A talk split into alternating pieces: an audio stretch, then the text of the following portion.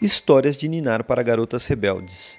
No episódio de hoje, Molly Kelly, Daisy Cadbill e Grace Fields, defensoras da liberdade.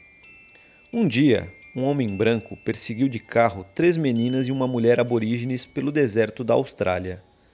A mulher lutava para proteger Molly, Daisy e Grace mas ele capturou as meninas e foi embora, desaparecendo em uma nuvem de areia cor de laranja escura.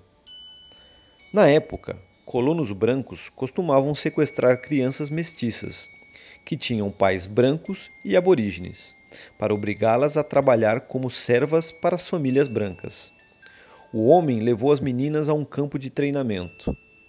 Molly tinha 14 anos quando decidiu fugir com a irmã Daisy e a prima delas, Grace. Olhem, vai chover, ela disse para as duas meninas mais novas, apontando uma nuvem escura no horizonte. É nossa chance de fugir. A chuva vai apagar nossas pegadas. Conforme andavam, Molly, Daisy e Grace procuravam por comida, atravessavam rios, dormiam sob arbustos e se revezavam carregando uma a outra. Elas sabiam que havia uma cerca anti-coelho que atravessava a Austrália de norte a sul.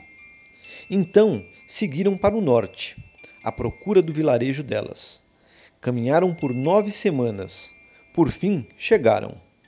Anos depois, a filha de Molly escreveu um livro chamado Follow the Rabbit Proof Fence Siga a Cerca Anti-Coelho, que inspirou o filme chamado Geração Roubada.